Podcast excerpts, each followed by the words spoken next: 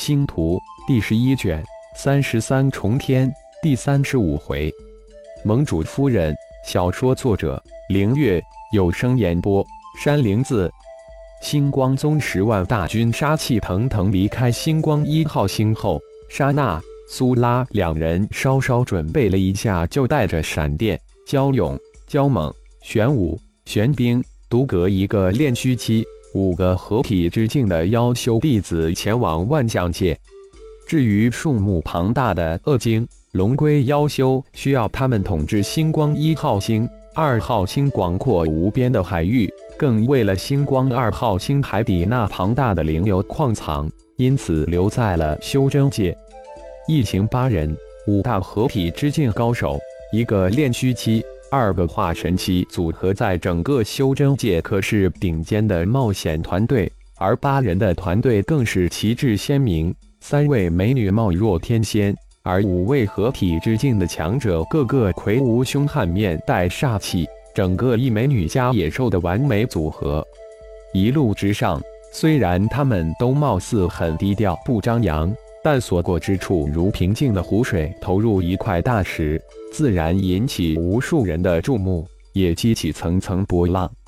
莎娜、苏拉虽然极少露面，但却不是从未露面，自然就有有心人认出。各门各派各势力盟的眼线迅速将星光盟主浩然夫人出行的消息传回各门派，各种猜测猜疑也随之而起。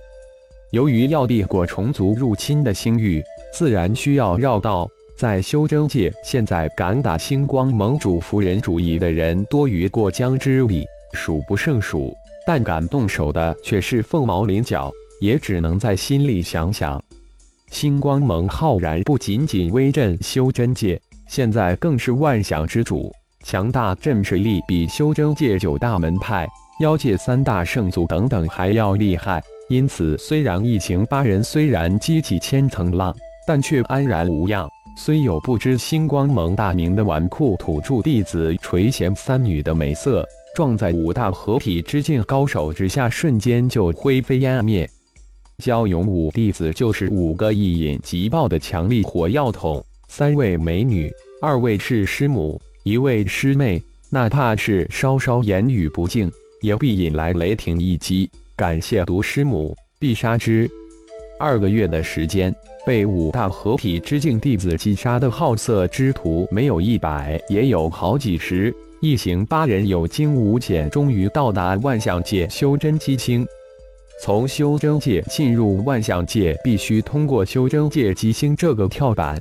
这颗星球作为万象界与修真界连通的唯一咽喉通道，隶属修真界修真盟掌控。至少二名大成高手坐镇，因此在修真机星还算是安全的。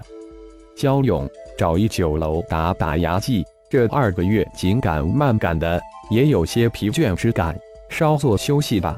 从传送平台下来之后，苏拉吩咐道。说完，转过头来看了看莎娜，用眼神征求了一下：“嗯，找一个有特色的，尝尝万象界的特产。”好久没有正正经经的吃一餐了，莎娜附和道，顺便舒展了一下她傲人的身材。近百岁的人看上去如同二八佳人一般，美丽脱俗的容颜之中透出一股成熟的妩媚。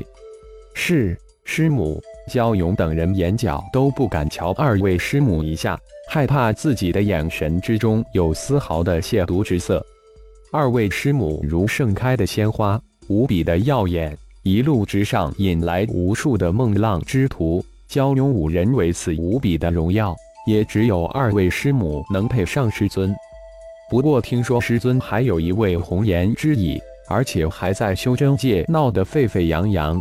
让这帮弟子奇怪的是，二位师母却是置若罔闻，似乎毫不在意一般。真的好激动呀！不知道师尊会不会派金刚师兄来接我们？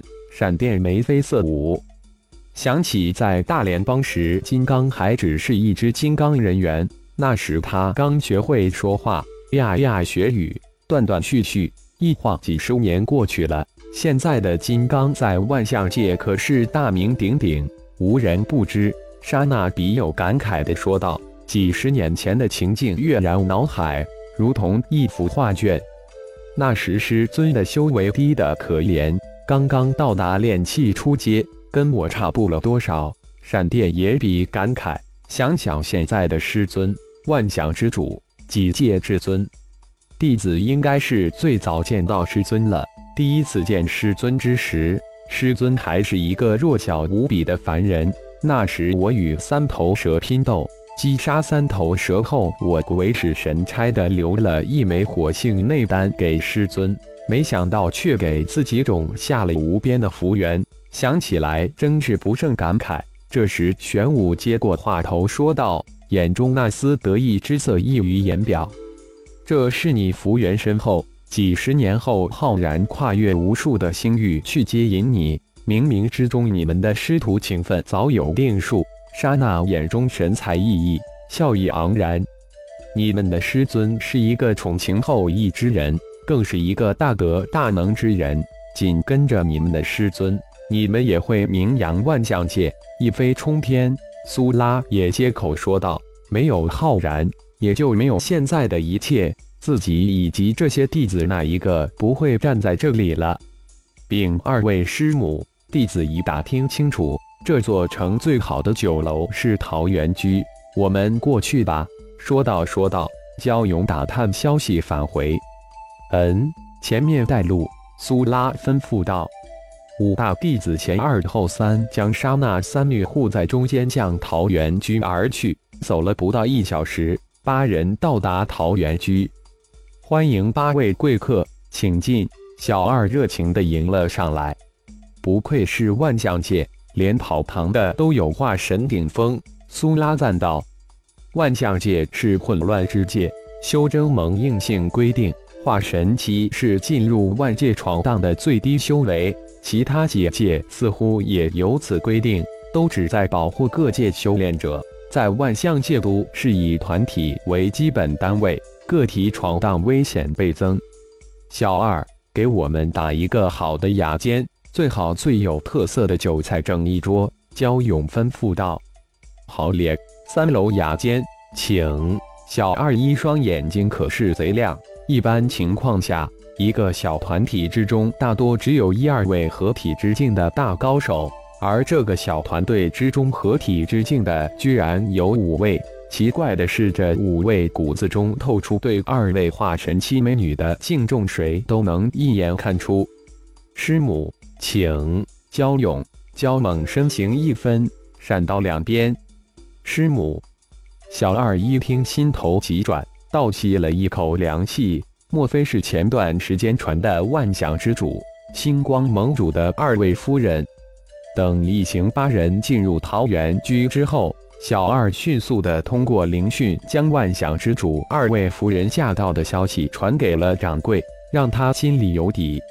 一来了三位美女，有眼福了。三人刚一踏进桃源居，一个流里流气的声音随即响起：“真的。”极品美女耶！另一个声音惊呼扬起：“美女！”当第三道邪气的声音刚刚起头，五股庞大的威压瞬间扑出，那声音顿时戛然而止，如同一只被大手掐住脖子发情的鸭子。哼！带着无穷杀气的一声闷哼，让整个一楼食客立即收声。几位贵客，楼上请。掌柜的一收到消息，立即就跑了出来，正好见到这一幕，立即高声恭敬地说道：“什么来头？竟然总掌柜的亲自跑过来迎接！”